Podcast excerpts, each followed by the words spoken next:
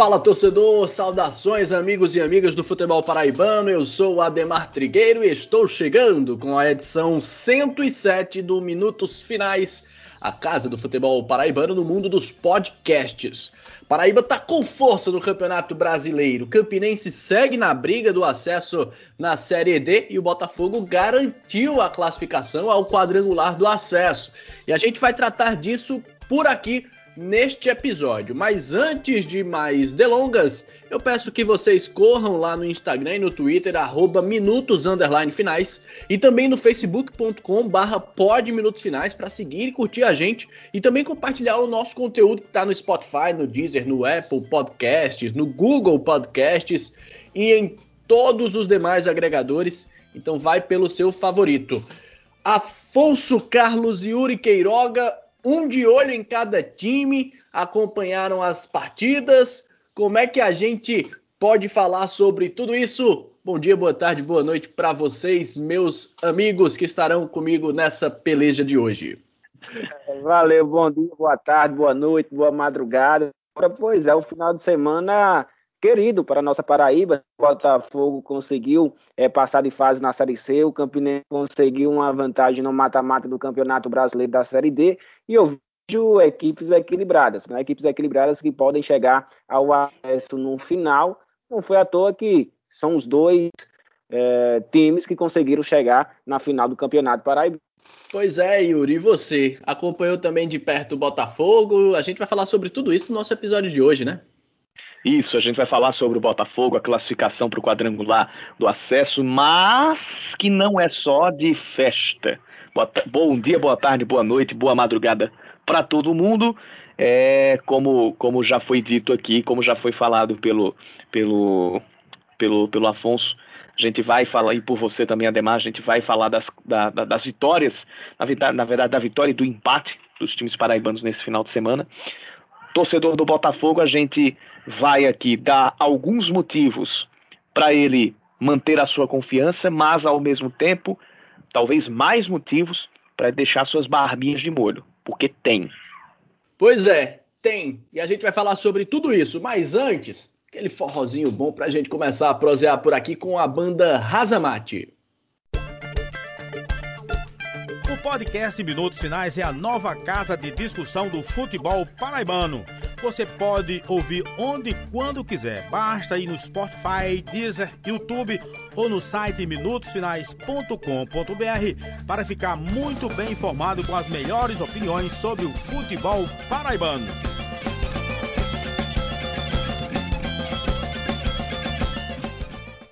Pois bem, meus amigos, o ouvinte dos minutos finais segue com aquela molezinha para comprar na loja Chic Chic, referência em produtos com a temática nordestina. A palavra da semana não poderia ser diferente: acesso. Você usa acesso e pode ganhar 15% de descontos e ainda conseguir R$ reais de e ainda conseguir R$ reais de cashback pagando pelo PicPay. Na Chic Chic você encontra copos, canecas, camisas, garrafas térmicas, tapetes, quadros e um monte de coisa incrível com a nossa amiga Priscila, que faz tudo com muito carinho e com muito capricho. Então, na hora de finalizar o pedido, use a nossa palavra-chave da semana, que é acesso, porque é nisso que estão de olho Campinense e Botafogo acesso, portanto, para ganhar 15% de descontos. E para você acompanhar, ver o que é que tem disponível, vai lá no Instagram, arroba Oficial, e também no Instagram do arroba FutePB, que é nosso parceiro, tá lá com o Rafael cobrindo em cima do lance campeonatos profissionais, amadores, tudo que envolve o esporte na Paraíba com o arroba FutePB. Então, tá ligado, né? Arroba Oficial para ganhar desconto em produtos nordestinos. FutePB para ficar bem informado sobre tudo que rola no mundo da bola aqui no futebol paraibano. E sem maiores delongas, partiu. Vamos falar de Campinense e Guarani de Sobral. Sofrido, suado, Campinense expondo seus torcedores a fortes emoções, mas no fim das contas, com um final feliz, né, Afonso Carlos? Você teve por lá. O que é que a gente pode falar dessa partida e dos comandados de Raniel Ribeiro neste jogaço? Pois é, até o fim da Série D, um torcedor do Campinense deve morrer do coração, né? Porque são jogos realmente difíceis. É a quarta divisão, até entrevistava o Gledson esta semana, ele falava que joga na Série B hoje, né, no, no Havaí, e ele dizia para trabalham muito, dizia para os jogadores, vocês trabalham muito para não ir para uma Série D um dia, porque é a competição mais difícil que eu já joguei. Então, se o Gledson, experiente, jogador de Série A, Série B, Série C, está falando isso, daí quem sou eu para é, discordar. Porém, Ademar, é mais um jogo difícil e a gente, a imprensa, é, torcedores, claro, gosta de ver um futebol vistoso, de mais, é, mais ofensivo, e, e, isso é com qualquer time, né? São times assim que marcaram o futebol, por exemplo, são times que jogavam mais para frente, mas a gente às, vezes acaba esquecendo que o trabalho defensivo também faz parte do futebol. E o trabalho ofensivo ontem do Guarani de Sobral foi excelente. É uma equipe muito arrumada. O Campinense é, não teve facilidade, muito pouco, muito por causa da marcação também do Guarani. Estava jogar em toques rápidos, não conseguia. O Guarani tinha é, é, é, uma marcação forte, a jogada individual pouco saía. E a primeira que saiu, o Cláudio fez uma boa jogada, chutou cruzado, sobrou para o Filipinho fazer o gol. Depois tomou um gol logo em seguida, né? Ali acabou é, tirando é, um pouco o, o, o, clima favorável do Campinense na partida, né? O, saiu do primeiro tempo com 1 a 1 e na segunda etapa aconteceu o que está acontecendo com o Campinense em quase todos os jogos da Série D. Né? Vai, vai e cai de produção. E os primeiros 15 minutos, o Guarani jogou por uma bola ali, por uma vitória, poderia ter feito um, um, um 2 a 1 O técnico Raniel ficou perdido na, na beira do gramado, até que começou a, a, a, substituir o time, entraram algumas peças importantes, o Dione entrou muito bem, uma hora pela ponta, uma hora pelo meio de campo, é, o Sérgio Paulista, outro jogador que já está pedindo espaço, apesar de ter feito um grande jogo, ele já teve jogos melhores pelo Campinense, mas é um, é um jogador importante dentro do elenco e, e, e foi regular na, na tarde e noite de ontem e o Campinense começou a, a, ter mais oportunidades, mais finalizações, jogou muita bola para a área, né? Que o Anselmo também foi um jogador que, que entrou, porém o Anselmo perdido, né? O Anselmo é, longe daquele, de longe de, de ser aquele que, que, que foi no Fortaleza, consegue fazer um pivô, sai muito da área, ele procura muito jogo pelo fato de não a bola chegar, mas de estar ansioso mesmo de, de fazer um bom jogo pelo Campinense, e, e, isso não vem acontecendo, né? Até contra o próprio Calcaia, que, que é um jogo mais fácil, foi o jogo mais fácil do Campinense na Série D em casa, ele não, ele não entrou bem, ele não foi bem, acabou fazendo apenas um, um, um gol de pênalti, então é o Campinense que precisava tanto do centroavante na, na Série D, não será o Anselmo, não será mais ninguém, porque até o fim o Campinense não pode mais contratar pela competição, até que a Raposa conseguiu fazer o, o, o 2x1 com o Matheus Regis, que tinha perdido a posição de titular, né? E também na, na segunda etapa, e o individual é, é, é o que foi o diferencial do jogo, né?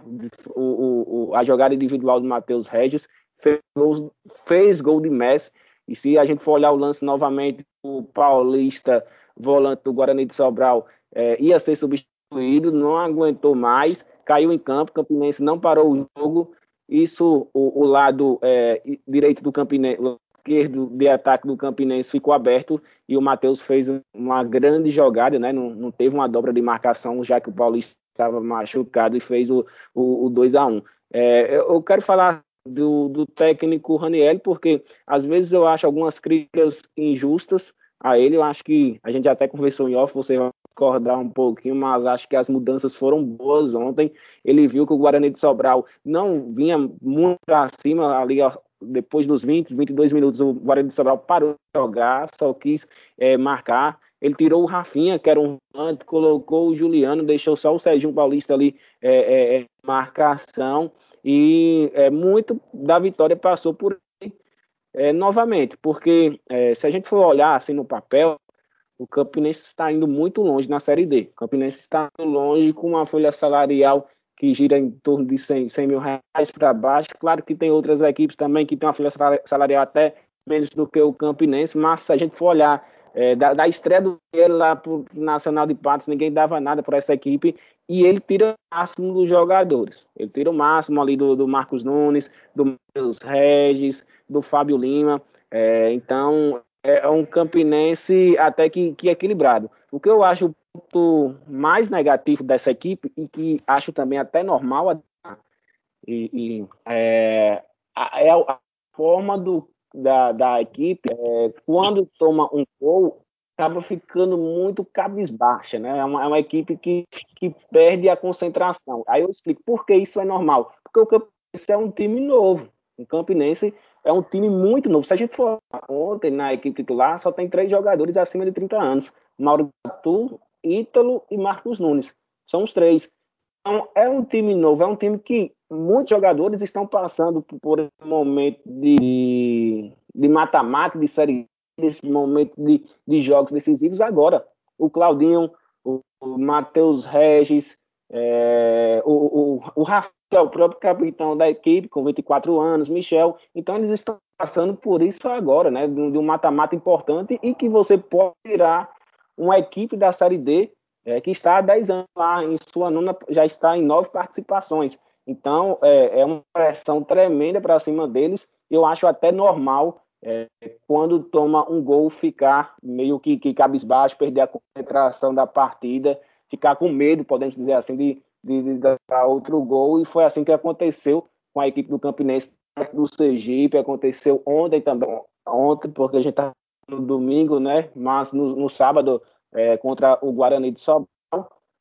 Dando uma resumida, já que, que, que eu falei demais, vejo um Campinense muito forte, muito forte, com a uma, uma equipe que tem um espírito assim de, de subir. Né? Eu, eu, comparo o Campinense com o 13 de 2018, né? que eu, que eu fui turista do 13 também na, naquela época, eu vejo um clima favorável assim, para um acesso à, à Série C, e tem coisas que acontecem assim no, no, futebol que, que não é à toa. O Campinense passar na, na, na decisão de penalidades contra o Sergipe, Mauro foi lá e, e catou. Ontem saiu um gol quase no finalzinho da partida, pode ter garantido a classificação do Campinense.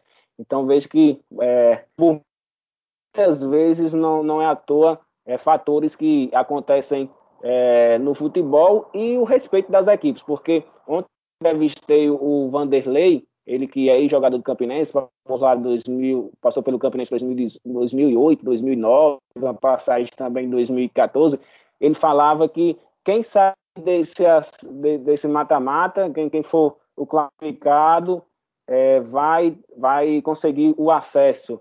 É, o pessoal do Sergipe falava a mesma coisa, então pessoal que, que estuda o Campinense, que, que sabe bem, com conhecimento do Campinense, confia também nessa equipe, não é só a gente da imprensa e torcedores. Ademar, desculpa por falar demais, viu? Ah, mas tem problema não, Afonso. É conteúdo, tá perdoado. Queiroga, não, e, e outra coisa. Seguinte, vai, vai, contigo logo, logo, Queiroga, mas eu queria que, especialmente nesse seu comentário, você tra traçasse dois aspectos, mencionassem duas situações. A primeira, puxando o que o Afonso falou. O Campinense, de fato, é um time que joga acima de suas expectativas pro time, para o plantel que tem propriamente. E ponto 2, o Campinense está chegando à sua nona edição de Série D, ficou de fora em 2013 e já está há 10 anos distante da Série C. Diga-se de passagem, é, jogou, foi rebaixado justamente numa partida contra o Guarani de Sobral em 17 de setembro de 2011. Então são 10 anos recém-completados. Essa ansiedade por voltar à Série C pode atrapalhar o Campinense nessa caminhada, nesses três jogos, vamos botar assim, vamos botar na conta, hipoteticamente, que faltam para o acesso, Yuri? Vou, vou, começar pela. pela vou, antes de responder as duas perguntas, eu vou primeiro no que, no que, do que Afonso falou. Afonso, ele falou tudo isso é porque estava por lá, então acompanhou. É, é, é, então traz o relato, né? Fala com propriedade, o Afonso.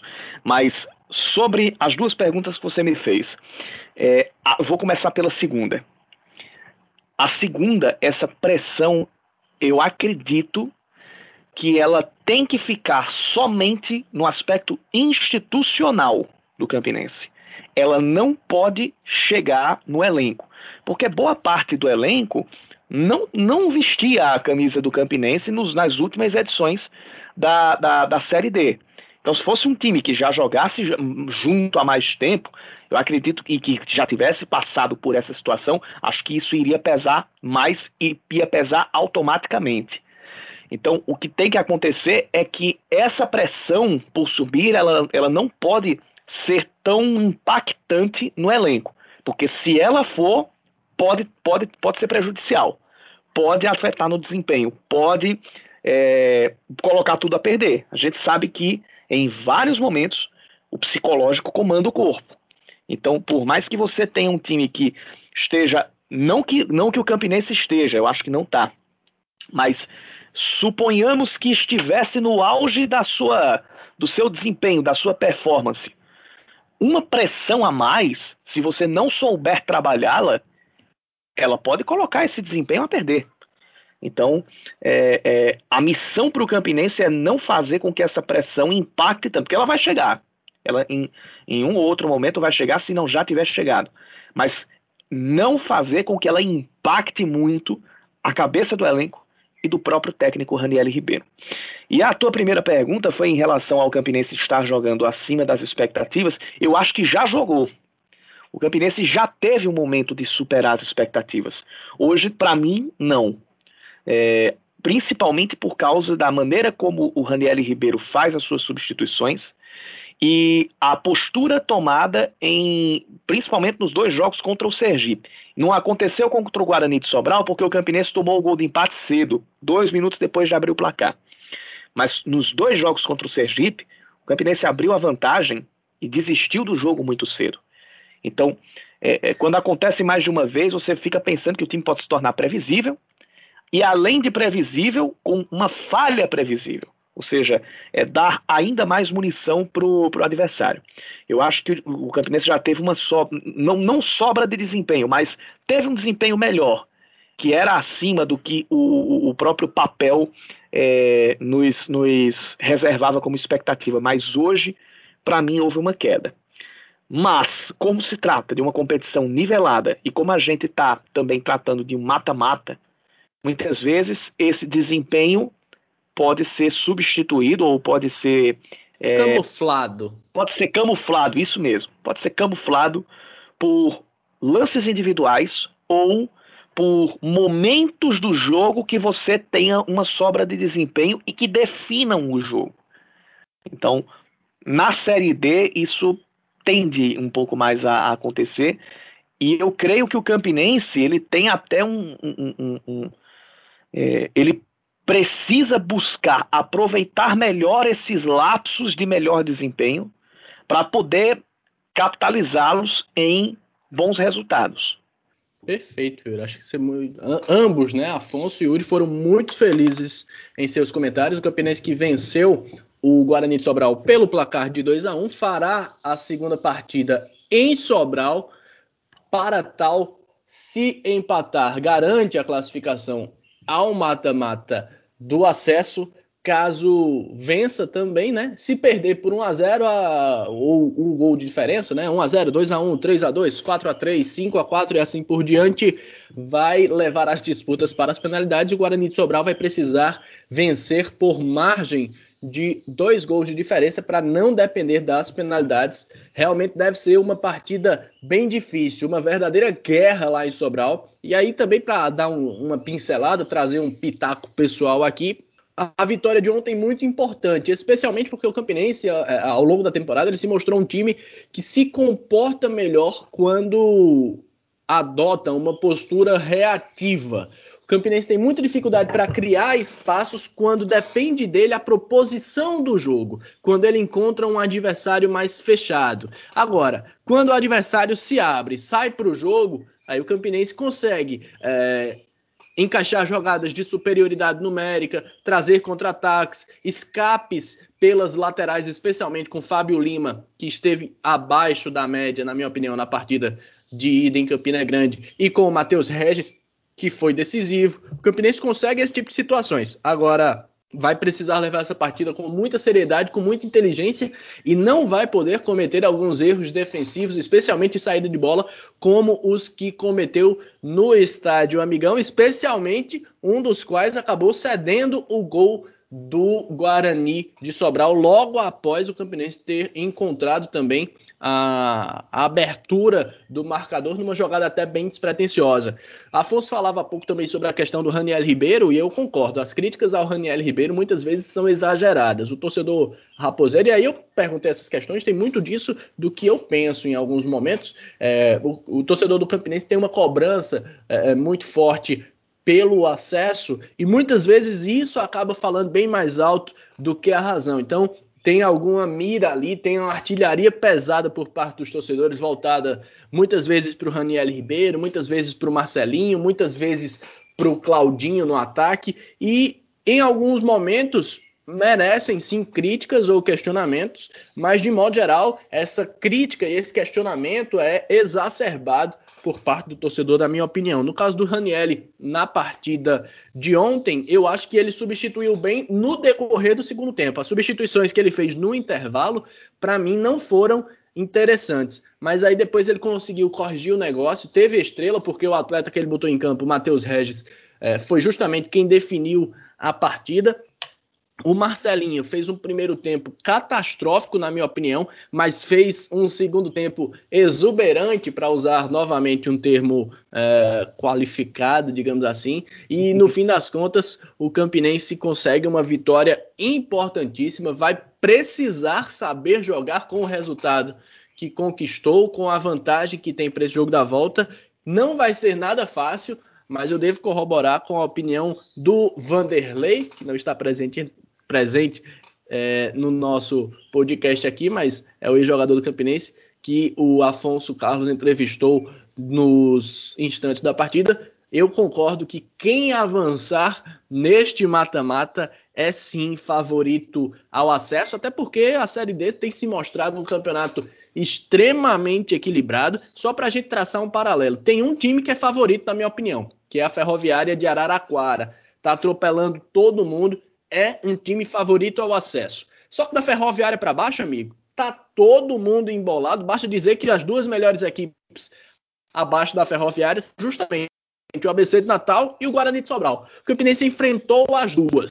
Perdeu as duas partidas para o ABC, é bem verdade, mas perdeu muito mais no detalhe, na falta de eficácia por parte do Campinense do que na qualidade do ABC. Mostrou ser um time que não é nenhum bicho-papão. E o Guarani de Sobral também, outro time muito organizado que o Campinense enfrentou, mas que também não é imbatível em se tratando de Série D. E aí, no fim das contas, o Campinense pode sim ser feliz. O torcedor precisa alimentar as esperanças, mas também precisa saber fazer a sua parte, porque, como o Yuri bem disse, não pode deixar que essa pressão chegue aos jogadores que muitas vezes estão é, vivendo essa experiência de briga por um acesso pela primeira vez. Né? O Michel Benetti tem 23 anos de idade, o João Vitor tem 23, Rafinha tem 25, o Patrick é a peça mais experiente do meio de campo é, é, para frente. É, nesse caso, a gente tirando o Marcos Nunes, né, que vinha sendo uma opção, né, ele vinha jogando muitas vezes com o Patrick, Rafinha, Fábio Lima, Marcelinho, Matheus Regis e Cláudio. Nesse caso, o Patrick, que tem 27 anos de idade, é o mais experiente de todos eles. Então, quer dizer, realmente é um time novo, um time que precisa de apoio e que esse incentivo o impulsione para frente como um foguete, digamos assim, não como uma âncora que o leve para baixo. Filosofei agora. Mas é isso, né, amigos? A gente tem mais alguma coisa é, de destaque para a gente mencionar sobre o Campinense, Yuri e Afonso? Eu teria, eu teria, eu teria um destaque para fazer aqui a respeito do Campinense, que agora, realmente, o que passou na primeira fase, você pode ter perdido os jogos, pro, pro, por exemplo, para o Natal no detalhe, mas detalhe também define acesso. E é preciso estar atento a esses detalhes a partir do. A partir da, da, de agora, na verdade começou já no mata-mata, mas a cada partida, o nível de desatenção, o nível de. É, vou usar um, um neologismo aqui, desaplicação tática e técnica, ele tem que ser o mais próximo de zero. Não que o time seja perfeito tecnicamente, mas ele tem que ser disciplinado taticamente 100%. Porque Se perdeu no detalhe uma vez, não pode perder no detalhe agora de novo. Porque perder ah, por detalhe ou por superioridade tal, isso custa acesso. Já custou acesso para o Campinense em 2018 contra o Ferroviário, em 2000, não vou dizer em 2012 para o Baraunas, porque ali foi realmente uma superioridade muito muito evidente do Baraunas, mas especialmente no ano de 2018, o tal do detalhe contra o Ferroviário, o detalhe contra o Operário, o detalhe contra o Itabaiana, eles já eliminaram o Campinense. Então agora, se se você de novo der chance para perder por detalhe, é incompetência. Então o Campinense precisa estar atento a isso. Falar que não destaque é mais um, um destaque informativo, porque é, Campinense só perdeu um, gol, um jogo por dois gols de diferença desde a chegada do Raniel, né? Foi exatamente para o ABC em Natal, por 2 a 0 Então, assim, é uma vantagem. É um time que pode tomar muitos gols, mas, é, por exemplo, no mata-mata, porque se a gente for olhar para a fase de grupos, é, o Campinense teve a melhor defesa do grupo. Né? No mata-mata, levou gols em todos os jogos, né? Nos dois jogos do Sergipe, agora na primeira parte diante do Guarani, mas também faz, né? Então. É, e, e, detalhe, Afonso, é que os gols sofridos pelo Campinense sempre foram no, nesse mata-mata, né? Sempre foram no último terço de cada um dos tempos, né? Depois dos 30 minutos, ali já se encaminhando para o término daquele tempo propriamente, no caso do Guarani de Sobral, e contra o, o Sergipe já no segundo tempo, né? No término do jogo. Exato, né? É, então, é mais ou menos isso, mas assim, eu, eu, acho uma grande vantagem do Campinense, né? Aí já é um destaque informativo, uma grande vantagem é, por, por, por isso, né, que, a gente é, comentou aqui, por ter um ataque veloz, assim, que pode matar o jogo é, é no mata-mata. E ainda se, se perder por um gol de diferença, né, tem o Mauro Iguatu. Eu perguntei ao Mauro semana e o Uri Ademar se ele tinha perdido alguma é, disputa de pênaltis, né? Ele disse que, que nunca na carreira dele tom, continue assim, pelo menos até o acesso, porque depois é, é lucro, né? Cheirinho de zica, viu, essa entrevista. mas mas vamos, vamos omitir esse fato, vamos subir de divisão, porque se o Campinense tá de olho na Série C, o Botafogo na Série C tá de olho na Série B. Né? Encarou o Santa Cruz fora de casa era o jogo para garantir passaporte para o quadrangular do acesso. Estava muito focado nesse sentido, muita expectativa, até porque acho que se a gente pode falar que o Campinense está chegando acima das suas expectativas para a temporada, Botafogo também, né? O Botafogo começava 2021 pensando bem mais na manutenção na Série C do que num possível acesso à Série B, mas essa possibilidade é real, meu caro Yuri Queiroga, você que trouxe as emoções de Santa Cruz e Botafogo, conta pra gente um pouco do que é que foi essa partida, do que é que foi esse jogo.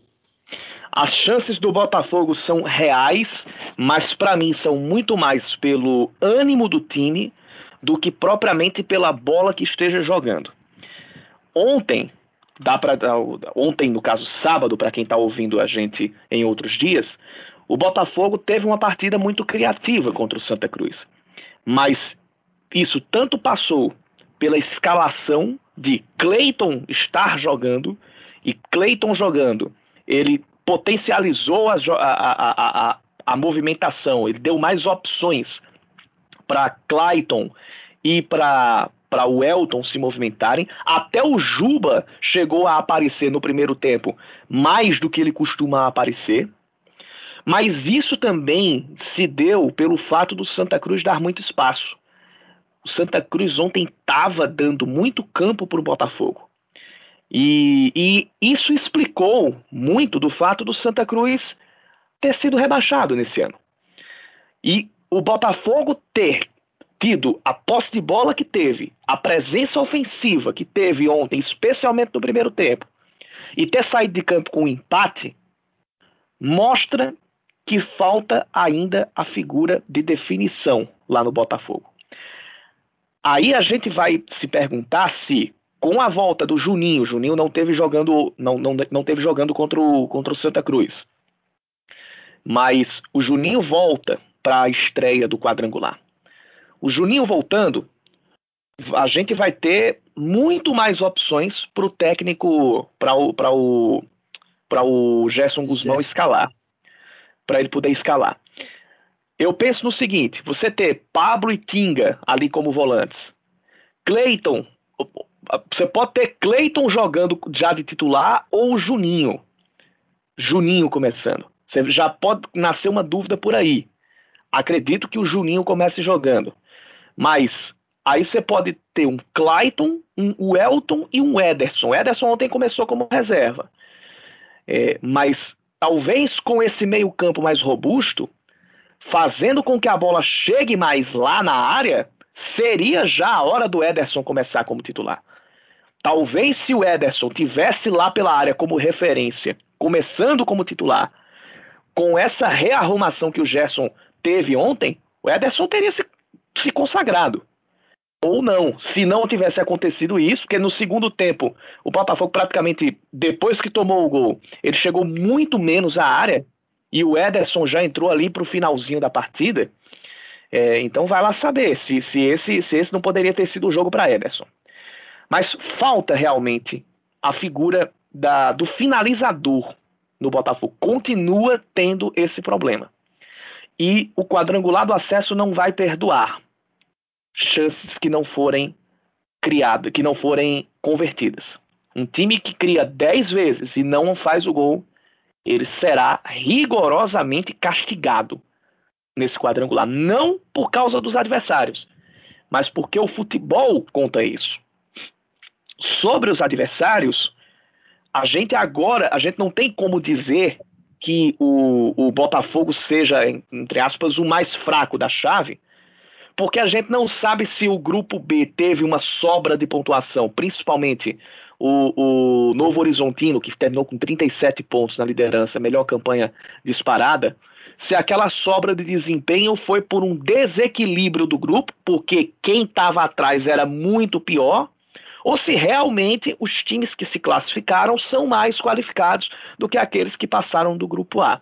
Isso só vai ficar respondido agora e talvez nem seja respondido. É preciso a gente acreditar que esse quadrangular será um, uma espécie de um campeonato à parte, um campeonato que começa do zero? Sim e não. Sim, porque a pontuação zera. E não porque a pontuação zera mas o desempenho vem. O time ele não vai mudar ou dificilmente vai mudar de desempenho no intervalo de uma semana.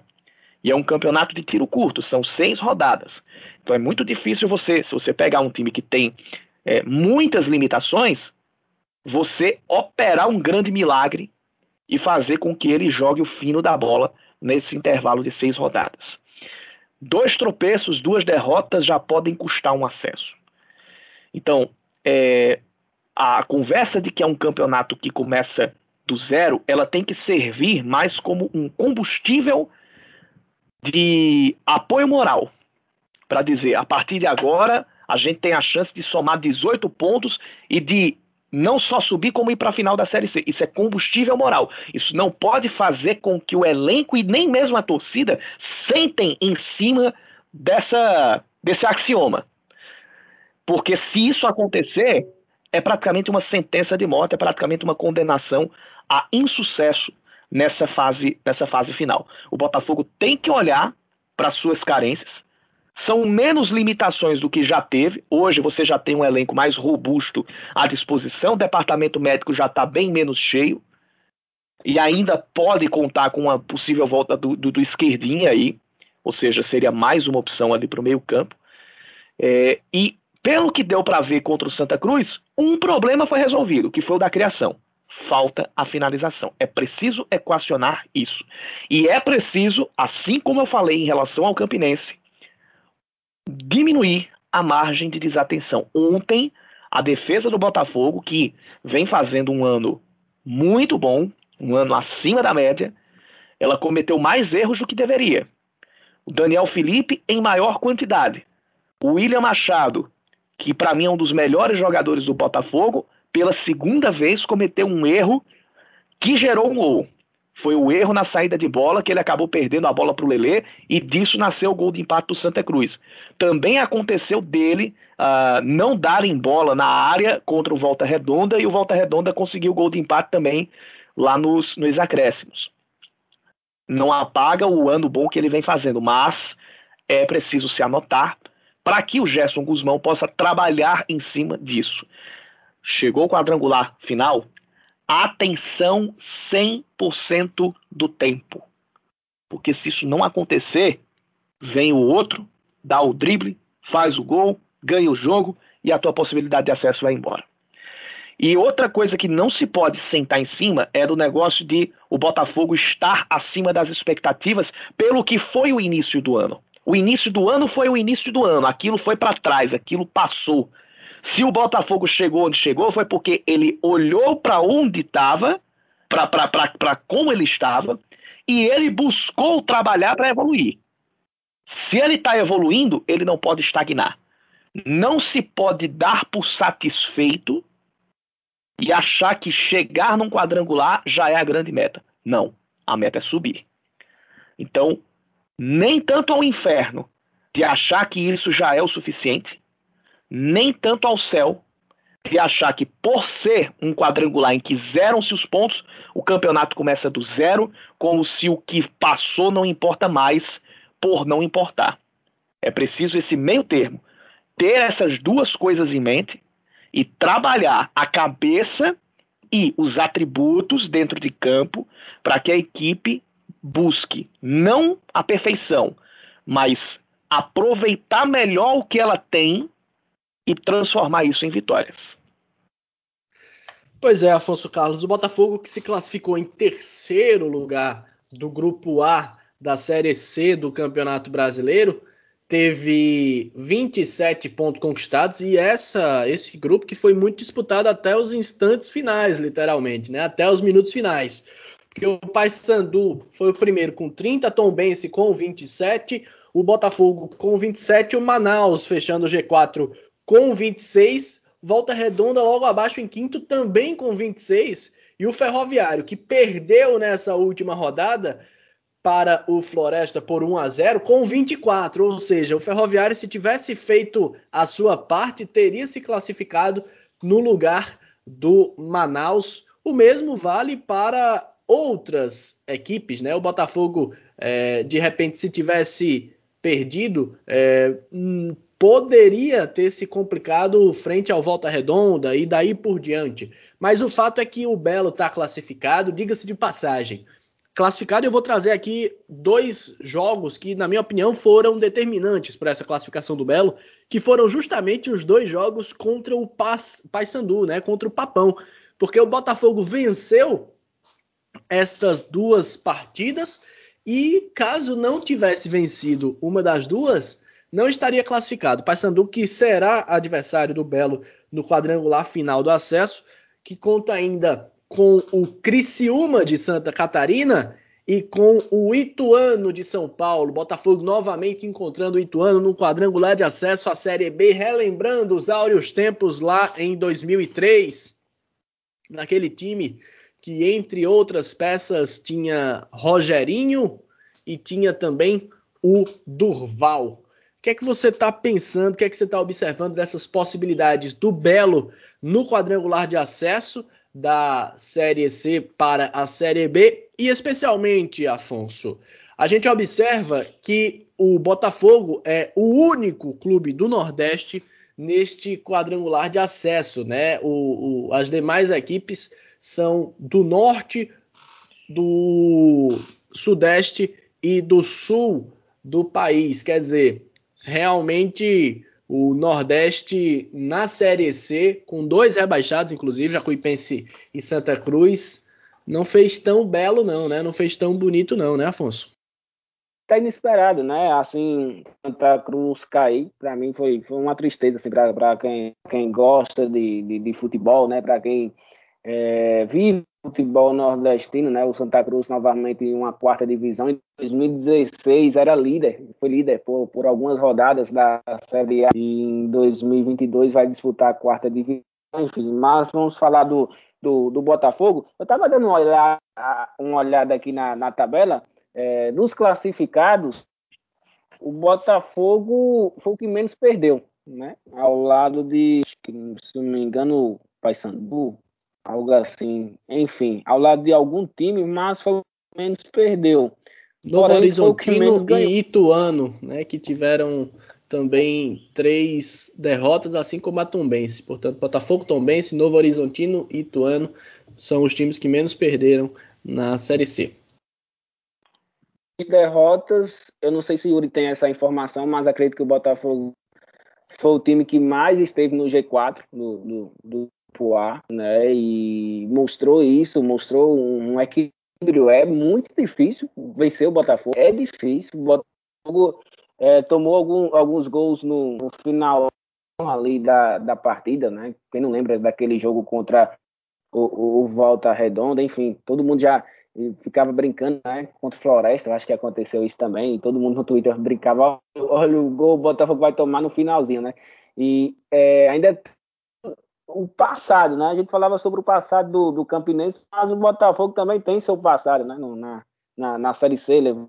no finalzinho contra o Boa Esporte, levou gol no finalzinho é, contra o Botafogo de São Paulo, então é, o, o, Botafogo tem traz e também na mala, né? Enfim, não foi esse grupo, não foi essa comissão técnica, mas eles estão dentro do grupo, né? E acaba isso tendo uma pressão de fora de nós mesmos, da, da imprensa, por lembrar disso, é, da torcida, de alguns diretores que ainda é, é, estão por lá. Então, o clube leva muito disso e os jogadores acabam tendo essa pressão, não tem como, né? Pode ser um, um pouco de pressão ou muita pressão, mas existe a, a, pressão. Zero agora, quando eu vi o Ituano no grupo é, do Botafogo, lembrei logo da 2003 também, ademais daquele que o Campinense ficou perto de subir, né, contra o Santo André, o Botafogo também estava na, naquela fase final de, de, de Série C, e agora chega aí para algo que eu gostei demais mudança de regulamento da Série C desde o ano passado, né? Não vai ser um mata-mata, não vai ser um mata-mata que vai decidir. Você não vai ter um jogo ruim é, em um dia, por exemplo, e no outro, na segunda partida, você vai ter que reverter tudo aquilo, né? O Fortaleza ficou muito tempo na Série C por causa disso, né? Chega no mata-mata, tem um dia ruim, é, era uma equipe muito boa, fez equipes maravilhosas, e tinha um dia ruim, chegava no, lotado, uma pressão tremenda da torcida, você levava um gol ali, não, não sabia como recuperar e o Fortaleza ficou anos na, na, na Série C, né? É injusto o Botafogo ter ficado Série C com aquele Botafogo de São Paulo marcando gol no finalzinho.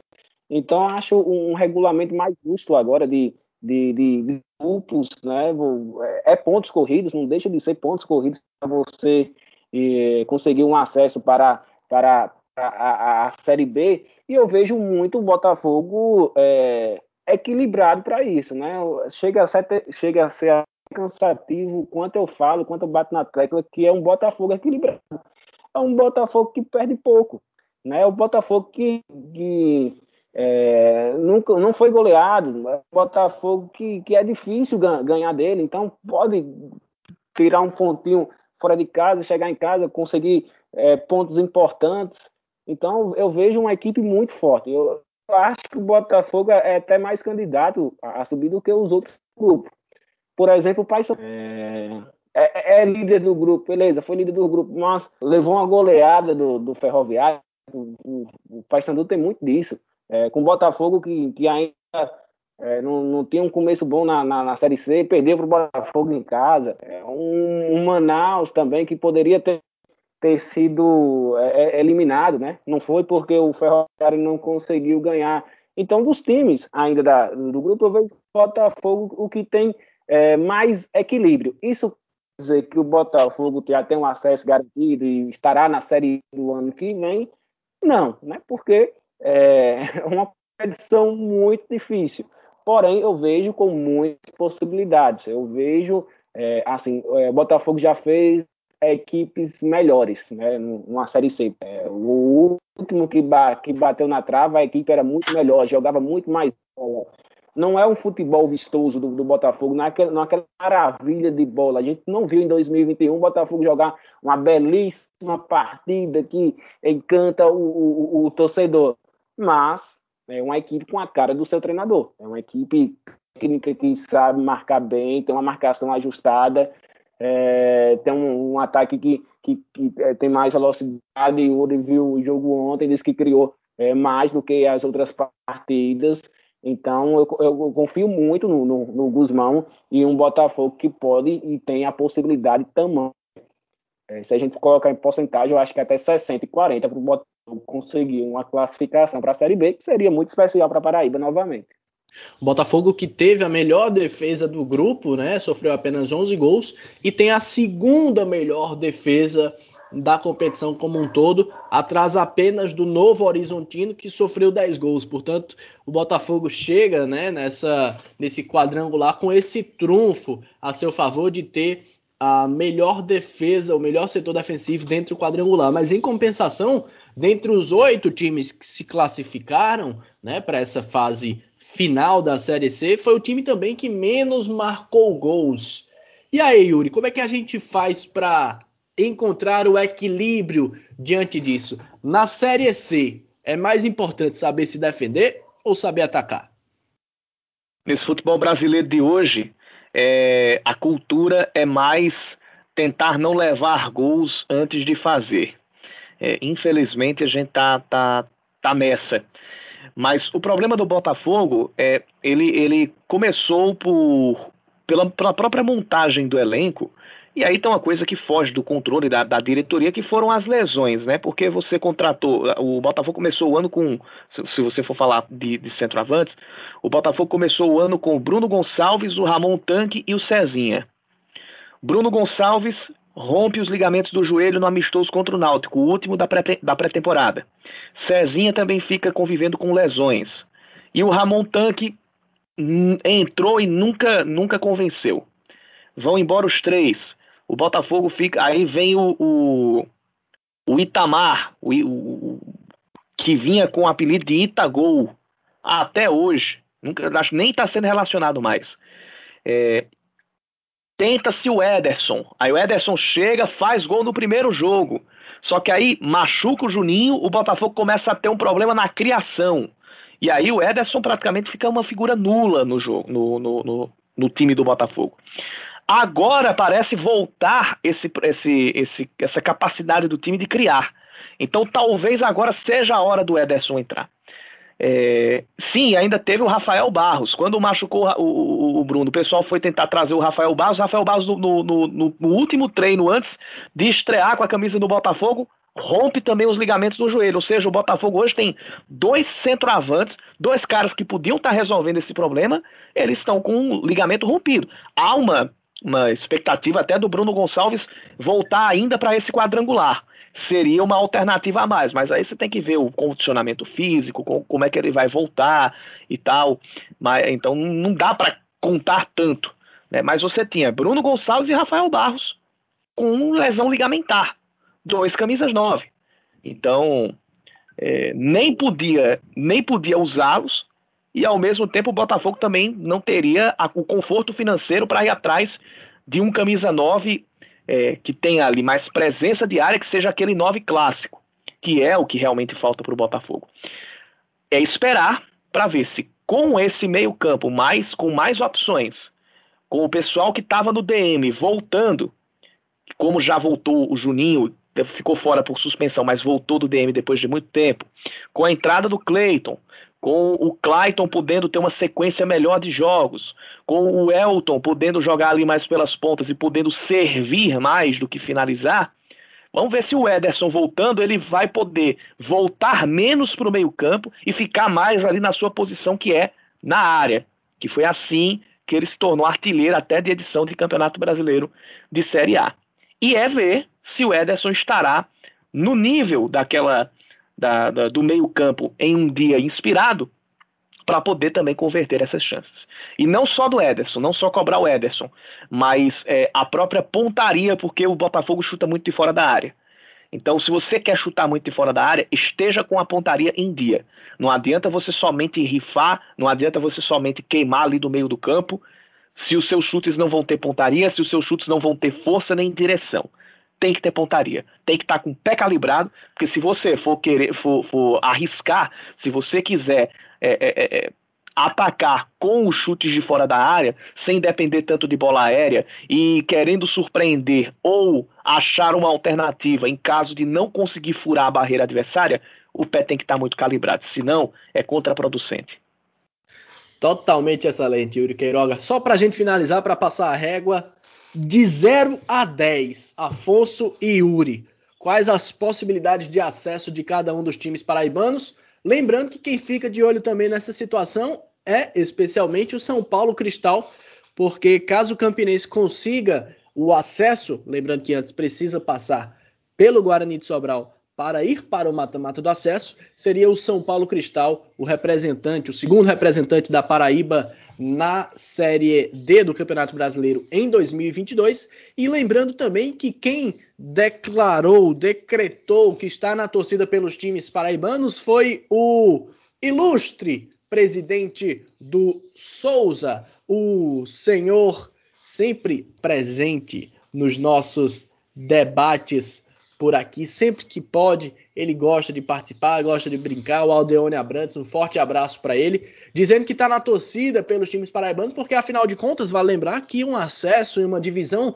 é, nacional superior contabiliza mais pontos no ranking, e com isso a gente poderia de repente sonhar mais adiante, com a Paraíba tendo três vagas em competições nacionais, como a Copa do Brasil e a Série D do Campeonato Brasileiro. Então vamos lá, de 0 a 10. Aqui a gente não está falando de torcida, não, tá bom? Quais as possibilidades de acesso de Campinense e de Botafogo, Afonso Carlos e Yuri Queiroga?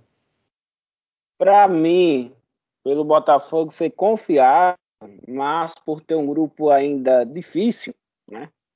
Qual for o grupo, tá? se fosse o, o, o outro grupo também, né, tivesse passado uma posição melhor, né, na segunda na primeira colocação, mas ainda por ter uma equipe confiável, o, o Botafogo, eu, dou seis, né? 60%, como eu, como eu falei. O Campinense, eu acredito demais. Assim, demais, demais mesmo, é, numa classificação do Campinense. Vejo um time é, que agora vai, viu? Até os adversários, né? Acho que não vai ter nenhum adversário absurdo assim que o Campinense não consiga um acesso para a Série então vou colocar um pouquinho a mais, 7. De 0 a 10, 7, Ademar.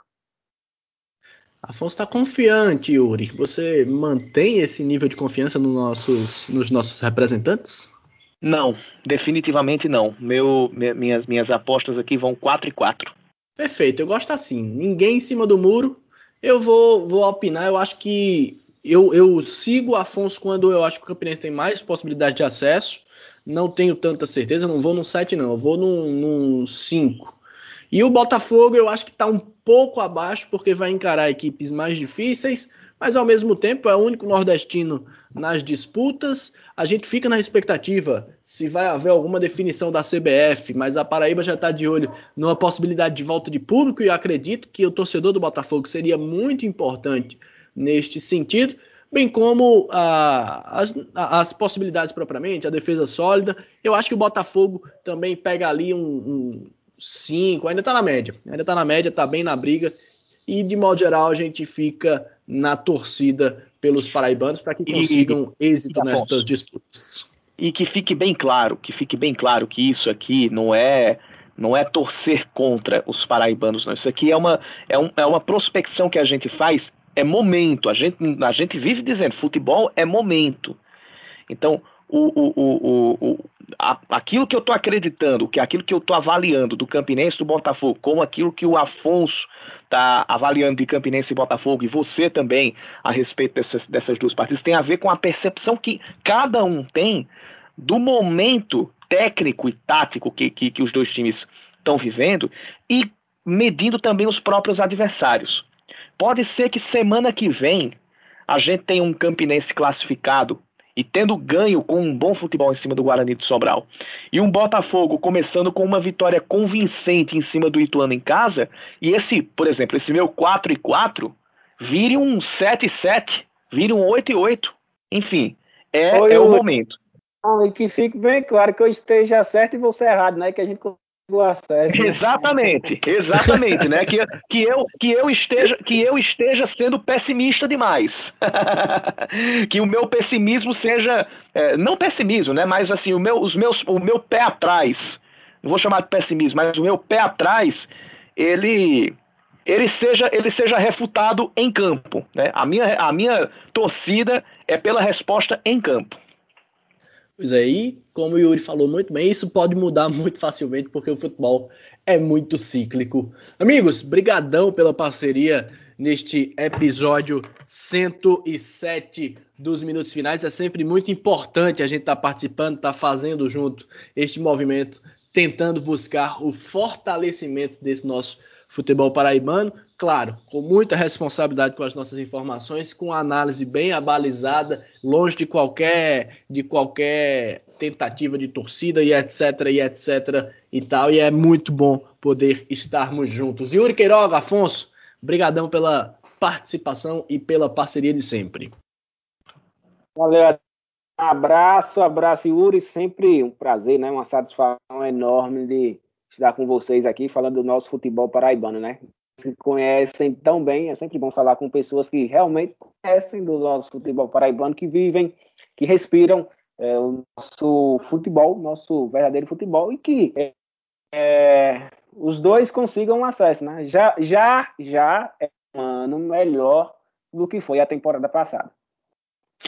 Valeu então, Ademar, Afonso. Até uma próxima e que no, no próximo Minutos Finais a gente, a gente esteja trazendo grandes notícias e sendo capaz de fazer melhores prognósticos. É, que aqui, aqui prognósticos, é, que eu volto a falar, prognóstico é diferente de, de adivinhação. Então é o, é o, é recado que a gente deixa para o torcedor. Ninguém aqui está tentando adivinhar nada. A gente está somente é, é, fazendo leituras, leituras diferentes, são ângulos diferentes dos momentos que os nossos times paraibanos estão vivendo. Mas a gente, enquanto não só como jornalista, mas como torcedor do futebol paraibano, do nosso produto que é o futebol paraibano, a gente torce para que na semana que vem a gente possa estar trazendo aqui grandes notícias e melhores prognósticos ainda para os nossos times paraibanos. Totalmente excelente. Muito obrigado a você que ficou conosco até o final deste nosso episódio 107. Semana que vem tem mais. A gente espera aqui com boas notícias. Um forte abraço, torcedor. Tchau, tchau.